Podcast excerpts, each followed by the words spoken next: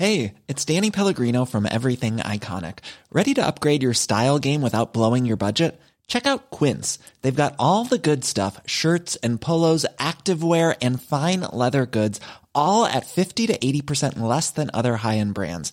And the best part? They're all about safe, ethical, and responsible manufacturing. Get that luxury vibe without the luxury price tag. Hit up quince.com slash upgrade for free shipping and 365 day returns on your next order. That's quince.com slash upgrade. Bonjour à toutes et à tous, bienvenue dans le podcast La Sueur. Nous sommes avec la décryptance Monsieur Chris Gunnack pour parler de l'UFC 278 Kamaru Usman Leon Edwards. Est-ce que Chris t'es un petit peu chaud pour ce combat-là? Est-ce que c'est un combat qui te passionne? Malgré c'est vrai on en parlait un petit peu en off avant le podcast. Selon toute vraisemblance, il va passer un peu sous les radars avec tout ce qui va arriver juste après. Moi, je suis ultra hype pour ce combat. Euh, je me rends compte de plus en plus que, faute de temps, je regarde de moins en moins les promotions de l'UFC, les countdowns, les previews et tout ce qui s'ensuit. Et donc, je m'auto-hype sur base de la qualité des athlètes qui combattent. Et là, clairement, euh, Ousmane et Edwards sont deux personnes qui ont une personnalité relativement plate. Donc, par défaut, l'UFC les met très peu en avant. Mais par contre, quand ils sont dans la cage, c'est absolument euh, exceptionnel ce qui se passe. Donc moi, je suis très très hype par cette revanche. Wow Et eh bah, réponse d'ici quelques secondes pour l'analyse de Chris. Générique. Soit.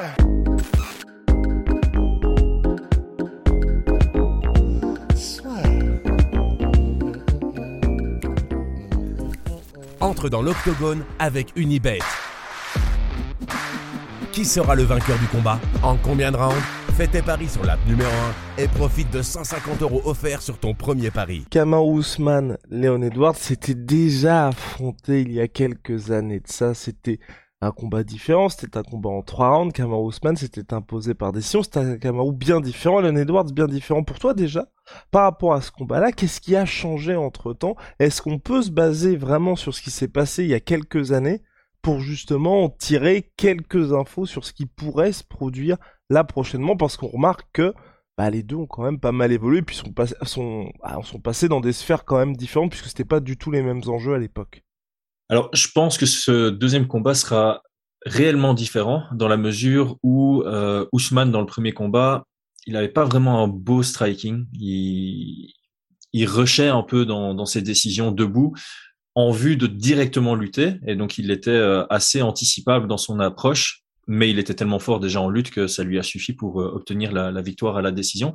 Aujourd'hui, il a pris confiance en son pied-point et il développe du coup un, jeu où il, commence par essayer d'imposer son jeu debout pour un peu mieux masquer sa lutte. Et donc, ça va normalement nous offrir du plus long des plus longs moments en, pied-point. Et effectivement, de l'autre côté, on a Edwards qui est absolument euh, excellent en, pied-point. Ouais, j'ai vraiment cette impression que le deuxième combat sera complètement différent que le premier, dans le sens où Ousmane est beaucoup plus calculateur qu'avant, Edwards aussi. Et euh, je pense que Ousmane aura confiance en son striking pour rester debout contre Edwards, même si je pense qu'il sait que c'est là où il prend le plus de risques et il va donc chercher à imposer sa lutte comme il l'a fait dans, dans, le premier combat, euh, juste avec une approche plus, plus patiente. Et donc ce sera une dynamique de combat euh, différentes, même si les objectifs resteront les mêmes. Ok. Et justement, par rapport à Cameron Ousmane, qui là, on le voit hein, de plus en plus on regarde ses sorties, et depuis surtout son, passage chez notre cher Trevor Whitman, n'est-ce pas Chris a pas mal changé. Est-ce que tu penses que là, il peut faire un retour aux basics? Et surtout, est-ce qu'il, au-delà de le pouvoir, c'est est-ce qu'il a envie aussi de le faire? Parce qu'on a cette impression, mine de rien, que chez Kamaru Usman, là, il a envie de montrer qu'il peut mettre un petit peu KO tous ses adversaires et que quand il mhm. se retrouve dans des phases de grappling ou de lutte, c'est plutôt en réponse à ce qui se passe de l'autre côté, en tête hein, notamment le dernier combat contre Colby Covington. Oui, je, pense clairement que euh, il y, a pas mal d'athlètes comme ça. José Aldo aussi, c'est quelqu'un qui a un sol extraordinaire, mais il est tombé amoureux de son pied-point à raison. Et du coup, la, bah, je vais dire la fin de sa carrière, mais c'est depuis WEC qui, qui mise tout sur son pied-point. Euh, on, on, voit de plus en plus d'athlètes qui ont des grosses compétences au sol, mais qui restent dans le pied-point parce qu'ils s'y sentent euh, vraiment à l'aise. Face à Edwards, je suis pas certain que ce soit une excellente décision. Euh, maintenant, on a vu un Ousmane dans la revanche contre Masvidal qui était aussi très à l'aise debout et qui a décidé de pas trop lutter, en tout cas dans, dans le deuxième round. Donc, à voir comment il calibre euh, son jeu. Il va potentiellement rentrer dans le combat en se disant, je vais d'abord voir comment ça se passe debout contre euh, Edwards. Et au besoin, j'aurai ma lutte derrière. C'est potentiellement son, son approche. Euh, c'est toujours de la spéculation. Moi, Ousmane me paraît vraiment quelqu'un de très stratège et très intelligent. Donc, ça me surprendrait pas qu'il voilà, qui traîne pas trop avant d'engager la, la, lutte. Le seul bémol, c'est que Edwards a vachement amélioré sa lutte défensive et surtout, il est extrêmement dangereux au clinch. Et comme tout le monde le sait, tu shoots en lutte, ça fonctionne pas, tu te retrouves au clinch et te retrouver au clinch contre Edwards, c'est pas toujours la meilleure des, des positions dans laquelle être, même si Ousmane au clinch contre la cage, quand lui a le, le contrôle contre la cage, il est véritablement excellent. Tout le monde trouvait que c'était chiant contre Woodley. Mais comme j'ai dit dans le Chris Decrypt, euh, au clinch contre la cage, être autant actif avec des body shots, c'est pas donné à tout le monde. Contrôler quelqu'un avec un seul bras et une position de tête pour ouvrir des frappes avec l'autre main, il y en a très peu qui savent le faire et je dirais même qu'il y a quasi que Ousmane qui est capable de le faire. Ben voilà. Merci beaucoup, Chris. Est-ce qu'on peut, là, du côté de Léon Edwards, trouver un petit peu des chemins potentiels, mine de rien, pour la victoire? Parce que ça s'annonce, sur le papier, en tout cas, compliqué. Puis j'ai envie d'ajouter une chose, mine de rien, pour Léon Edwards. Moi, ce que je trouve positif dans son run, là, depuis la défaite contre Terron c'est qu'il a été face à des adversaires qui, sur le papier, auraient pu le mettre en difficulté dans un domaine qui avait été exposé par Kamaru Ousmane, à savoir le sol. Il a montré tous ses progrès dans l'exercice, donc je trouve que c'est très positif. Le problème que j'ai avec le run de Leon Edwards et que qui est un petit peu moins vrai avec les nouveaux contenders chez les welterweights, c'était que on était dans une situation où aucun des membres du top 5 ne s'affrontait à part Kamar Ousmane et donc du coup c'est un peu difficile mine de rien de juger le vrai niveau de Leon Edwards. Mhm. parce que Kamar Ousmane ça fait là aujourd'hui 4 euh, piges qu'il n'affronte que le top du top de la catégorie. Parce que même avant de prendre la ceinture bah il y avait des Demian Maia qui étaient à l'époque hein, c'était un petit peu sur la fin mais qui sortaient son title shot. Il y avait aussi Rafael dos Santos le problème de Leon Edwards, c'est ça, c'est entre une faible activité ces dernières années et un retour contre Ned Diaz qui n'a pas du tout, sur le papier en tout cas, le niveau d'un top contender, je sais pas vraiment où est-ce qu'on peut le, placer, surtout si toi tu te dis, ces armes qui ont fonctionné face à des gars qui sont pas du même niveau que Kamaru vont peut-être là aussi fonctionner. Oui, c'est assez clair que c'est difficile de juger où en est son, niveau. Clairement, il a, il a surclassé pas mal d'athlètes du, du, top 10, mais pas du top 5. Ça aurait été très chouette de le voir face à quelqu'un comme euh, Covington pour un peu évaluer, juste vraiment réévaluer sa lutte défensive. Euh, il s'est fait amener au sol par Gunnar Nelson, je pense, trois fois. Difficile. Bon, il a survécu contre Gunnar Nelson au sol, c'est quelque chose d'assez euh, d'assez positif pour lui. Il a toujours eu un bon grappling défensif, que ce soit pour empêcher les amener au sol ou pour survivre au sol ou même être agressif au sol, parce que face à Ousmane, il, cherche un triangle dans le premier round. À partir du triangle, il envoie pas mal de coups de coude. Donc euh, donc voilà. Et euh, ce qui est vraiment triste, c'est ce, ce, no contest contre Belal Mohamed, parce que ça aurait pu vraiment euh, ça aurait pu nous permettre de juger ce qui vaut en 5 grandes face à quelqu'un qui est très orienté lutte. Euh, ici, on a vu l'approche qu'il a eue contre euh, Bellal, c'est mettre la pression, euh, ne pas avoir peur d'envoyer des kicks, parce que ça, c'est souvent quelque chose que les, les strikers aiment pas faire contre des lutteurs, de peur de se faire euh, choper la jambe et amener au sol comme ça. Donc, c'est ça que j'aime bien, c'est qu'il a, il a confiance en lui. Il a confiance en son évolution, en ses, ses compétences. Et je pense que, euh, du coup, il, dans sa tête, en tout cas, il n'a pas eu besoin de combattre contre un top 5 pour savoir qu'il peut battre euh, Ousmane. Mais ça, nous, on ne le sait vraiment pas en tant, que fan. Donc, il, il, a clairement des choses à jouer. Il est très rapide, il est efficace en pied-point. Si on a un Ousmane qui vient pas lutter directement, il pourrait trouver une ouverture dès le début. Mais clairement, euh, Ousmane devrait partir favori dans, dans ce combat, même s'il est vieillissant lui-même. Ok, c'est-à-dire, qu'est-ce que tu veux dire par là bah, on, on l'a entendu sur le Joe Rogan. Hein, il a beaucoup de, il, traîne beaucoup, beaucoup de blessures. Il combat très souvent blessé. Euh, et c'est pour ça qu'à un moment, j'ai l'impression que Ousmane, en termes de, de compétences, enfin voilà, quasi tout le monde le met numéro un pound for pound euh, du classement pound for pound. On peut, euh, on peut négocier peut-être avec Volkanovski pour le moment. Euh, après, je sais qu'il a des haters et que les gens disent ouais, mais debout il a qu'un jab. Ouais, mais il a qu'un jab qui lui permet de gagner des, des combats, donc c'est amplement suffisant. Euh, mais clairement, ce qu'il dit dans les dans, dans certains podcasts et ce qu'on voit aussi, c'est ses genoux commencent à, à, souffrir de plus en plus. C'est peut-être la raison pour laquelle il axe beaucoup moins son jeu autour de la lutte. Et donc moi j'ai l'impression qu'il y a un genre de compte à rebours dans la carrière de, de Ousmane qui pourrait très bien arriver dans ce combat-ci. Euh, il a il a laissé sous-entendre plus d'une fois qu'il lui restait plus beaucoup de combats dans sa carrière. Je pense qu'il espère gagner contre Leon Edwards et peut-être avoir un Red Panty Night après contre bah, peut-être Connor s'il vient en, welterweight ou peut-être un autre money fight qui pourrait euh, se trouver dans la dans la division. Mais voilà, le fait qu'il soit vieillissant et qu'il a déjà dit plus d'une fois que les blessures le rattrapaient, qu'il pensait à la retraite, hmm, ça jouer. Pour moi, ça c'est le, facteur X. Et euh, pour ceux qui parient, c'est le genre de combat où moi je resterai très très très loin de celui-ci et je parierai pas dessus. Oh wow, wow. ouais non mais pour pour le coup, moi aussi je pense que Leon Edwards a quelque chose à faire. Après du côté de Kamaru Usman sur ses derniers combats, je pense là moi aussi vraiment qu'il va euh, va revenir à ce qu'il a fait par le passé. Certes, les gens vont peut-être le critiquer, mais à mon sens, il y a tellement d'enjeux dans ce combat-là. Quand je dis il y a tellement d'enjeux, c'est il va pas se faire de l'oser avec le pay-per-view. C'est un combat, je pense que lui n'en voulait pas, même l'UFC n'en voulait pas, mais ils se sont dit, bon, bah, on est, on est obligé de filer le title shot Mineral Edwards parce que mm. c'est une organisation, c'est l'entertainment, mais c'est aussi du sport. Donc, quand il y a un mec qui est sur une telle série de combats sans défaite, bah, faut finir par lui donner le title shot.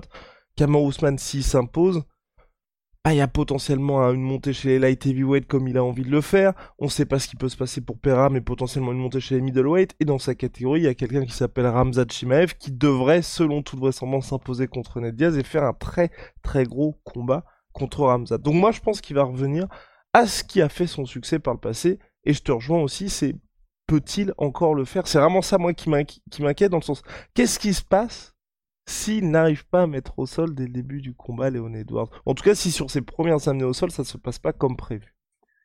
Clairement, parce que pour un peu rajouter euh, du piment dans ce combat, oh sur, sur, leur premier combat, il a complètement foiré ses entrées en clinch. Donc il, est arrivé pour pas shooter vers les jambes, mais pour shooter sur le haut du corps et partir en gréco-romaine. Il se faisait systématiquement euh, contrer il a adapté son jeu pour shooter dans les jambes très rapidement et c'est ce qui lui permet de, gagner. Mais ici, si on part du principe que ses genoux commencent à vachement souffrir, les shoots dans les jambes, c'est compliqué quand les genoux sont euh, pas au, pas à 100%, on va dire. Et du coup, casser la distance contre un Leon Edwards sans shooter bas et en shootant haut, c'est là où il y a des gros risques de contre. Et justement, je prends exemple du knockdown qu'il a mis contre Gunnar Nelson, c'est typiquement ce genre de situation. Gunnar Nelson est quelqu'un qui aime bien casser la distance d'abord au clinch pour ensuite chercher son amener au sol. C'est là où il s'est fait prendre en, en clinch et il a pris son, son coude du gauche. Euh, le timing de Leon Edwards sur ses coups de coude, il est parfait il est vraiment parfait. Donc, casser la distance contre lui, ça devient de plus en plus compliqué. Et c'est là où moi, je suis vraiment high pour le combat parce que on a un Ousmane qui est capable de gagner debout. Même si, si ça se passe debout, on a tendance à dire que c'est Leon Edwards qui aura l'avantage. Et on a un Leon Edwards qui, selon moi, est vraiment capable de mettre à mal en Ousmane lorsqu'il casse la distance et qui serait capable de rester euh, debout et de pas se faire amener au sol. Cependant, Edwards n'est pas quelqu'un comme Max Holloway ou comme euh, Israël Adesanya. Il n'a pas la même, une fois qu'il est dos à la cage en, au clinch, il n'a pas la même recherche proactive pour sortir. Il, cherche à frapper, il cherche à pas prendre trop de coups, il cherche la survie. C'est pas quelqu'un qui proactivement va chercher à absolument sortir du clinch pour euh, euh, pour se remettre à une distance de pied-point. Donc Ousmane pourrait en plan B ou plan C, chercher à avoir une performance un peu comme celle qu'il a eue contre Tyrone Woodley, euh, gagner au contrôle à la cage. Alright, je pensais, je partais pour ça aussi concernant Usman, une petite victoire, je sais pas si on a quelque chose à ajouter, mais de mon côté, petite victoire par décision de la part de Kamaru Usman. C'est euh, pour, moi c'est le le prono qui fait le plus de, sens. Euh, ils sont tous les deux extrêmement durables. Euh, résistant. Et euh, Ousmane est juste tellement complet et tellement intelligent que je pense qu'il va mhm. trouver le moyen de, de chercher une victoire, à mon avis, par décision. Euh, je serais pas surpris de voir un Edwards qui prend peut-être le premier, voire le deuxième round, mais sur la distance, c'est plutôt Ousmane qui trouvera les bonnes adaptations s'il n'a pas trouvé le bon, la bonne stratégie d'entrée de jeu. Donc, pour moi, le, le, le, pronostic le plus, euh, réaliste et le plus safe, c'est euh, Ousmane à la décision. Ah bah voilà.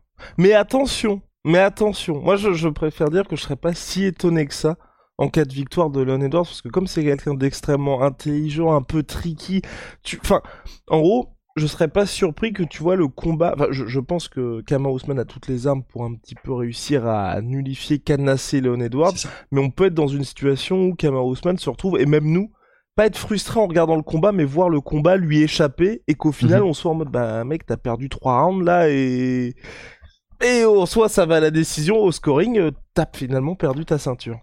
Eh ben, ce serait le scénario idéal. Moi, souvent sur les combats comme ça, le scénario idéal, pour les fans, le ah scénario idéal, c'est que Edwards prenne les trois premiers. Parce que ça veut dire qu'on a du contenu, ça veut dire qu'on a enfin, de, la durée entre deux gars ultra compétents, et on a un Ousmane qui va peut-être devoir sortir de son jeu à partir du quatrième round et chercher le, finish, et ça, ça peut donner une dynamique euh, absolument extraordinaire. Et puis personnellement, je suis en grand, enfin, techniquement, je suis un grand fan des deux. Et je sais pas pourquoi, je préfère une victoire de Edwards. J'ai jamais, enfin, comment expliquer ça sans, sans me faire euh, détruire dans les commentaires. J'ai jamais, voilà, j'ai jamais, jamais apprécié les les champions ultra dominants parce que ça bloque un peu la division. Ah ouais? Surtout, c'est pas que ça bloque, mais à un moment t'as plus de contender. Ouais, mais justement, moi c'était plus, est-ce que tu préfères pas les... En gros, moi j'ai un problème pour les champions ultra dominants quand c'est des catégories, tu vois, qui sont pas très relevées. Mais quand t'as un mec comme, euh, bah, comme aujourd'hui justement, que ce soit les Volkanovski peut-être pas encore, mais que ce soit des, enfin Kamaru Usman qui arrive à faire ça dans une catégorie où chaque fois qu'il y a les combats, on est quand même en train de se dire, c'est quand même chaud pour lui, est-ce qu'il va réussir à s'imposer? Et il y arrive quand même. Tu vois, je, ça pour moi, ça ajoute une dose de bon bah mec, effectivement, euh, chapeau bas quand même. Ouais, après, moi ce que j'aime bien, c'est justement quand t'as un champion dominant qui perd sa ceinture, qu'est-ce qu'il fait après? J'avais euh. bon, j'avais adoré euh, avant cette série de défaites, mais j'avais adoré quand Anderson Silva avait perdu sa ceinture. Parce que je trouve que ça, ça faisait un vent frais. Il y avait Chris Weidman qui était, qui était champion. Et on avait un, un Anderson Silva qui devait recombattre sur trois rounds. C'est, c'est particulier parce qu'à l'époque, si je me trompe pas, les main events c'était pas encore en 5 rounds, donc voilà, on, a dû avoir un Anderson Silva qui se reconstruisait et je trouvais que euh, d'un point de vue euh, fan, c'était c'était sympa. On avait des combats chez les middleweight qui étaient I'm Sandra, and I'm just the professional your small business was looking for. But you didn't hire me because you didn't use LinkedIn jobs. LinkedIn has professionals you can't find anywhere else, including those who aren't actively looking for a new job but might be open to the perfect role, like me. In a given month, over 70% of LinkedIn users don't visit other leading job sites. So if you're not looking on LinkedIn, you'll miss out on great candidates like Sandra. Start hiring professionals like a professional. Post your free job on linkedin.com/achieve today. pour la ceinture, quelqu'un qui n'est pas Anderson Silva contre un autre. En plus, ça a donné Wedman contre Belfort, qui était très très chouette. Ça a donné Wedman contre Machida, contre Rockhold, c'était incroyable. Enfin, ça a vraiment redynamisé cette euh, catégorie qu'on commençait à oublier parce qu'Anderson Silva était juste tellement dominant que pour avoir un peu de fun, il a dû monter voir euh, Forrest Griffin en, light heavyweight. Et euh, ici, pas que j'ai la même, c'est la même chose parce que il y a toujours des nouveaux contenders, notamment Hamzat, ça peut être vachement sympa pour euh, pour la hype et tout ce qui s'ensuit. Mais voilà, moi j'aime bien, j'aime bien avoir ce cette nouveauté. Donc Leon Edwards champion, je sais que ça parle pas parce qu'il a une personnalité vraiment pas euh, extraordinaire qui sort du lot mais c'est quelqu'un d'extrêmement compétent et ça peut, enfin, Leon Edwards contre Kamzat, ça peut être vachement chouette. Hein. Moi, j'avais été très hype quand ça avait été euh, annoncé euh, au début de carrière de. Il y a tellement longtemps, il y a tellement longtemps. C'était, euh, c'était pendant le Covid. Ouais, c'est ça, c'était, c'était en décembre, crise décembre 2020. Est-ce qu'on a quelque chose à ajouter sur ce combat, sur ce main event de l'UFC 278 non, ça va être fun. Moi, je, je, sais juste que ça va être fun. Let's go. Chris, est-ce qu'on parle de Luke Rockhold contre Polo Costa ou c'est tout pour nous? On parle de Luke Rockhold, Polo Costa? Moi, je suis prêt à parler de tout ce que tu veux. Let's go Eh ben, parfait. Franchement, eh ben, on va parler de Luke Rockhold contre Polo Costa. J'attends ce combat parce que je suis un très grand fan de Luke Rockhold. Pour moi, c'est quelqu'un qui sur le papier et c'est bizarre parce que je sais qu'il y a beaucoup de gens qui ne l'aiment pas, mais moi j'adore bah j'adore ce gars parce que sur déjà je trouve qu'il a vraiment pas manqué de chance mais tu vois qu'il a eu tu t'as des mecs qui sont dans des spirales négatives et je pense que lui c'est exactement l'exemple de je suis dans une spirale négative je n'arrive pas à m'en sortir parce que quand on prend Luke sur le papier je pense que tout le monde aimerait être comme lui que ce soit dans la cage comme en dehors parce que c'est un putain de beau gosse mais aussi dans la cage en termes de compétences, quand Luke Rockhold fait du Luke Rockhold et que tout se passe comme prévu, je pense que c'est un cauchemar pour pas mal de gars. Je pense aussi, et ça franchement, moi je, je sais pas si t'es d'accord avec moi, mais tu vois, bah faut arriver à ce combat-là, mais contre Israël Adesanya, je pense que c'est quelqu'un qui a vraiment toutes ses chances face à lui, mais le problème, mais le problème, c'est que Rockhold a un petit peu tendance à se faire mettre KO de tous les côtés depuis quelques années.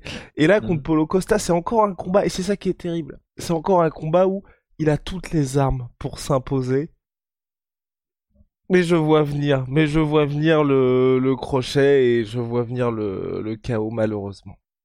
Eh ben, je suis très content de ton introduction puisque c'est rare de trouver d'autres personnes qui sont absolument fans de Luc Rockhold. Ah, ah, très bien. Alors, on va, on va d'abord rigoler un peu parce que tu as parlé de son physique et je vais sortir une petite anecdote. Je, On t'a confondu, ramasser- on, on t'a confondu. Non, non, non, non, non, je, je vais me faire ramasser par ma femme euh, après ça, mais euh, on est, on est ensemble depuis très longtemps et euh, bah, avant qu'on soit mariés et tout ce qui s'ensuit, on a fait le petit jeu fun que certains couples font, c'est-à-dire établir une liste de cinq personnes avec lesquelles on autoriserait l'autre personne à coucher, malgré qu'on est ensemble. Il y a des gens qui font ça, Qui on en fait fait parler. ça Mais qui On sait que c'est hypothétique, on sait que c'est hypothétique. Et euh, donc moi j'avais créé ma femme, ma, ma liste avec cinq femmes et elle avait créé sa liste avec cinq hommes. Et parmi les cinq hommes, il y avait Monsieur Rockhold.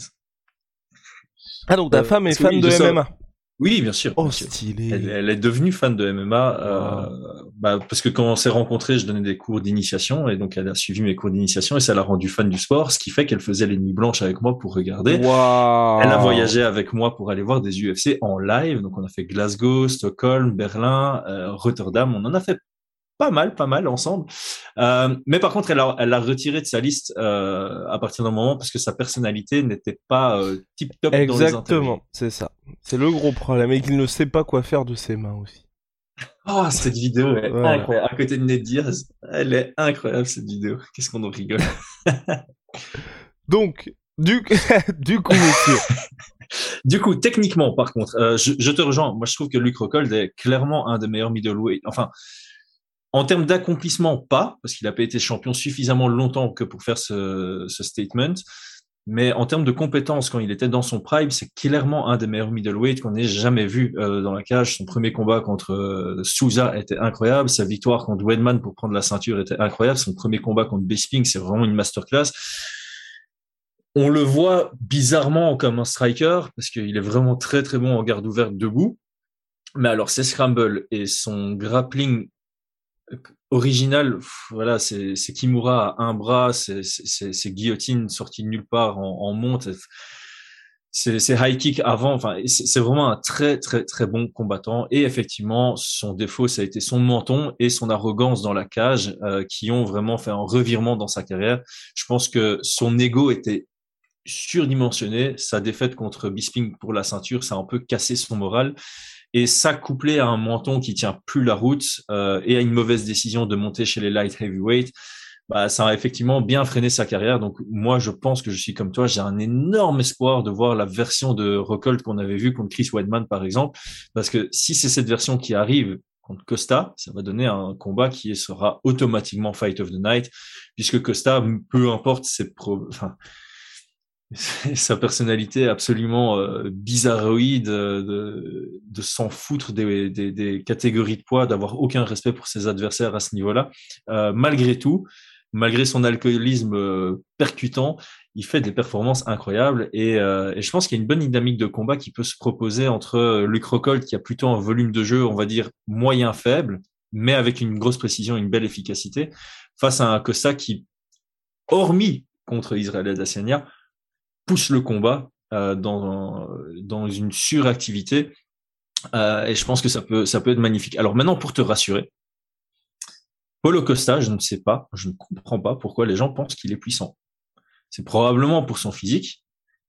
Alors j'espère que je dis pas de bêtises en disant ça, mais est-ce qu'il a déjà mis un KO sur une frappe? Exactement, c'est ça avec Polo Costa. Après, bon, mine de rien, il ruine surtout le corps de ses adversaires avec des énormes body shots. Mais C'est ça, mais ça reste quelqu'un qui a besoin de combiner Ouais. pour chercher son technical knockout. C'est pas quelqu'un. Alors, il peut évidemment mettre KO euh, Rockhold sur une frappe, parce qu'on disait la même chose de Bisping. Euh, qui qui est-ce que Bisping a mis KO en une frappe? Bah Rockhold.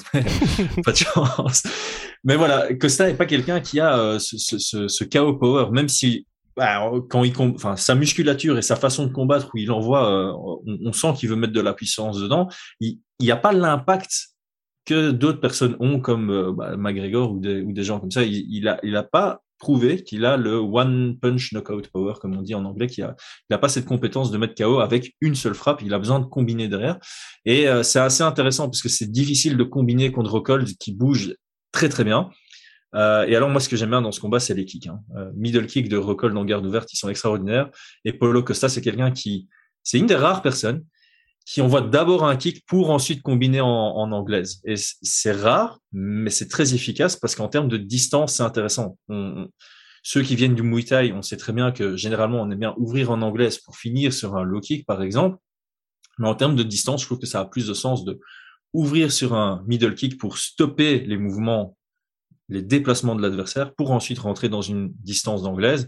Le seul truc, c'est qu'en en termes de mécanique du corps, c'est assez compliqué parce qu'il faut que la rétraction du kick soit extrêmement rapide et qu'on soit directement en position d'avancer pour euh, combiner en anglaise. Et ça, c'est quelque chose, c'est un milieu dans lequel euh, Costa excelle complètement.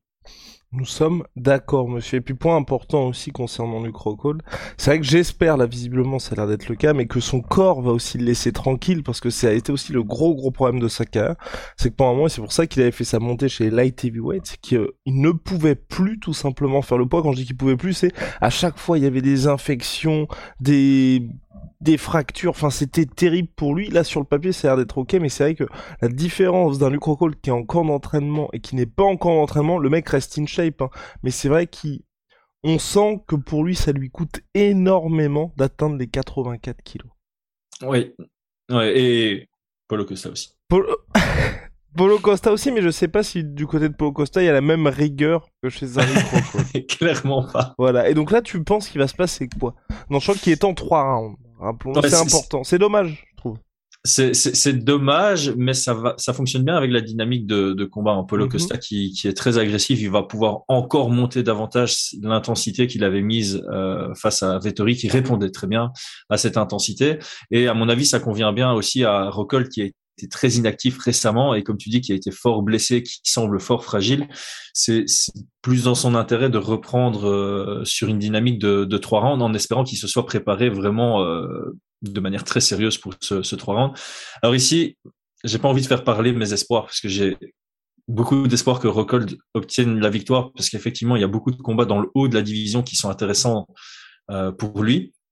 Mais j'ai l'impression ici que Paulo Costa va, va s'imposer de par son volume et son agressivité. Euh, je sais pas. Voilà, mon, gros espoir, c'est que Luc Rockhold cherche à lutter face à Paulo Costa parce que son gra... je, veux le voir en grappling. Ce gars, il, il a pas assez utilisé dans sa carrière que pour nous faire plaisir. Et euh, j'espère qu'il y aura des moments au sol.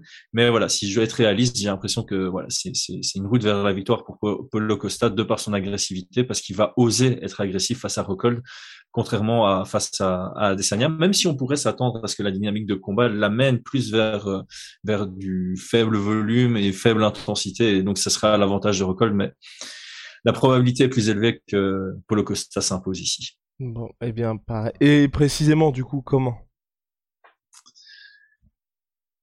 Un finish dans le deuxième round. Voilà. Ouais, bah pareil pour moi. Le corps. Ah ouais, le corps? Ok. Ah, moi, je pense, euh, je pense pour le coup extinction des feux euh, deuxième round. Ok. ça fait mal. Ça, fait, mal. ça fait mal. Ouais non, ça fait mal. Surtout franchement là, euh, bah pour le coup, malheureusement, vous regardez le run de Luc là sur ces derniers temps, ça fait, c'est pas très joli joli. Mais là, à mon avis, à 38 piges, en cas de défaite, Ouais, il faut raccrocher les gants, ou alors on le met, on le remet contre Wedman à son, à son, retour. Ouais, parce que c'est un combat que l'UFC a essayé de rebooker plusieurs fois. Malheureusement, c'est pas fait parce que de temps en temps, c'était Luke Rockhold qui était blessé.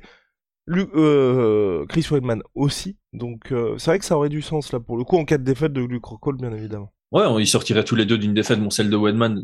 Après, c'est ça. Euh, moi, j'ai toujours dit Weidman, bon, pas de chance. Il dommage pour lui, mais l'angle sur lequel il a envoyé son low kick contre c'est une, c'est une erreur de débutant. Euh, donc euh, voilà, c'est une vraie défaite.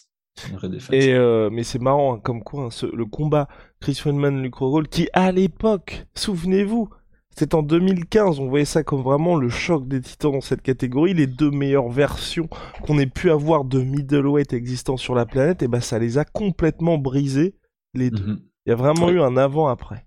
Oui, c'est clair. Et euh, damn, je vais je vais re-revoir ce combat après, après le podcast, il était trop chouette. Avec un spinning. Avec le pire spinning de l'histoire, il est à égalité avec euh, Chael Sonnen contre. Euh... bon, c'est pas le même spinning, c'est Chael Sonnen, c'est un back fist, mais Mhm. celui de Chael Sonnen contre, Contre Anderson Silva, ouais. Une catastrophe.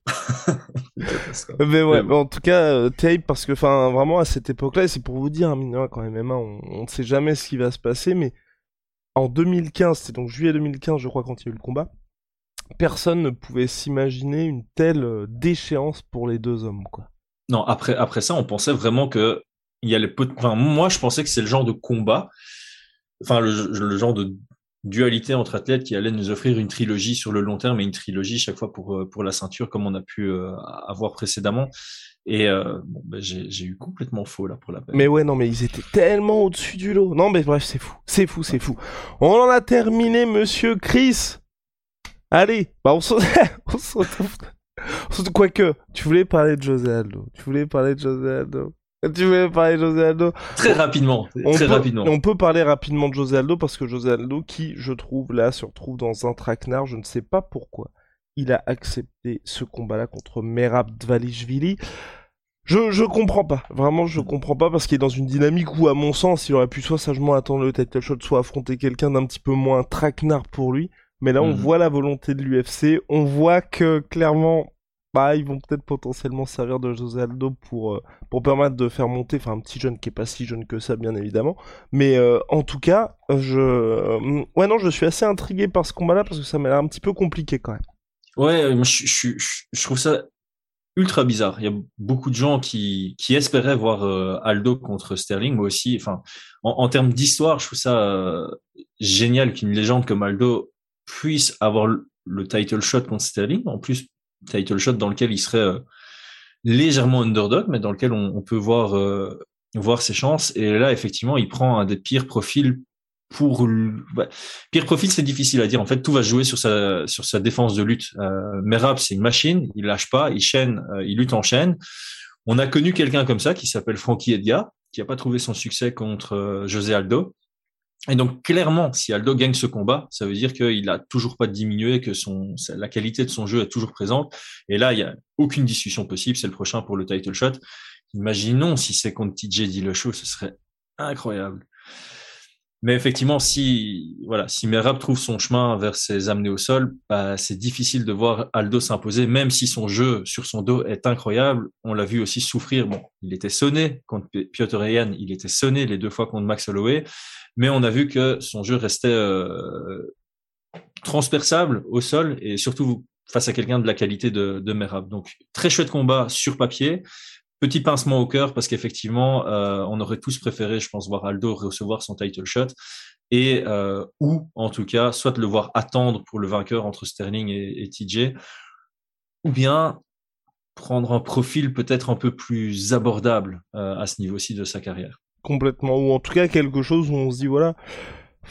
Ouais, petit combat un peu champagne, j'ai pas exactement de nom en tête, mais tu vois, ouais, voilà. Dominique on- Cruz. là, Voilà, c'est ça. On a Dominique Cruz ce week-end. Voilà, un Dominique Cruz José Aldo, ça m'aurait intéressé parce que c'est deux légendes du sport. Mhm. On n'a vraiment pas l'impression qu'ils essayent de faire monter un gamin là. euh, et donc là, pour ton pronostic, Eh ben, écoute, je vais aller à l'encontre de ce que je viens de dire littéralement. Je, j'ai, j'ai confiance en cette takedown defense de, de, de Aldo et en, le combat, pas, pas référence, mais on a vu un Aldo face à un Rob Font qui a été pour moi absolument merveilleux dans le sens où Rob Font est venu avec la stratégie idéale. complètement. Et on José avait Aldo. tous très très très peur. Avec après, si c'était passé contre Yann et contre Max Holloway. Rob Font était le profil qui pouvait mettre à mal Aldo. En plus de ça, il est venu avec la stratégie idéale par rapport à son propre profil euh, versus Aldo. Et malgré tout, Aldo a réussi à, sortir le grand jeu pour l'emporter.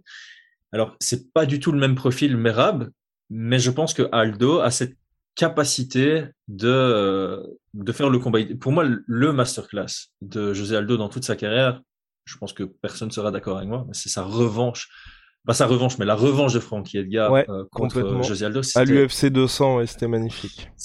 techniquement, stratégiquement, c'était magnifique. Et, puis on rappelle, hein, c'était le combat juste après la défaite contre Conor McGregor, donc il y avait énormément de points d'interrogation sur José Aldo. Totalement, totalement. Moi, je pense que j'avais mis, euh, j'avais vu Frankie Edgar s'imposer dans cette revanche et euh, pourtant, pff, il n'a pas laissé l'ombre d'un seul doute euh, dans cette revanche. Et je pense que, euh, voilà, j'ai pas envie de trop comparer Frankie Edgar et Merab parce que Frankie Edgar a une meilleure anglaise et du coup, il tourne un peu plus son jeu sur le debout et il, il, il force beaucoup moins euh, cette lutte et il l'étouffe moins avec cette lutte. Mais le, le, le, le footwork, le jeu de jambes défensif de José Aldo pourrait lui permettre vraiment de jamais offrir un bon angle à Merab. Et euh, étant donné qu'il a une défense de lutte extrêmement explosive et un- une souplesse dans ses hanches qui est euh, quasi incomparable à l'UFC, ça pourrait lui permettre de maintenir un maximum ce combat debout et du coup de marquer ses points. De, enfin, José Aldo a toujours eu ce flair, cette compétence pour gagner les rounds. À part contre Marlon Vera, il, sait comment gagner un round de justesse.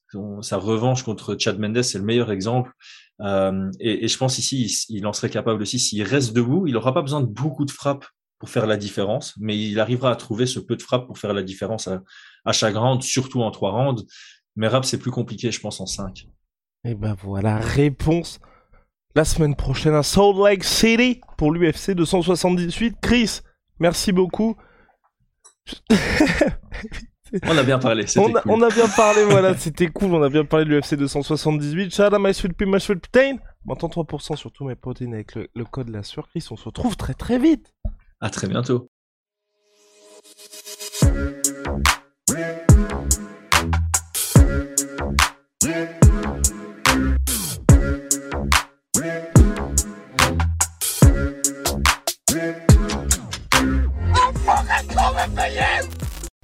Et voilà, c'est la fin de votre épisode du podcast La Sueur. Si ça vous a plu, n'hésitez pas à nous mettre les 5 étoiles sur Apple Podcast ou sur Spotify. Vous pouvez aussi nous laisser un petit commentaire, ça nous aidera beaucoup. Et si vous voulez aller plus loin avec nous, vous tapez La Sueur sur toutes les plateformes ou sur les réseaux sociaux, vous nous trouverez. Et là, vous nous écoutez très certainement en audio. On est aussi en vidéo sur YouTube, mais également sur Snapchat. Là encore, vous tapez La et on sera là. Merci de votre fidélité et à très vite pour de nouvelles aventures.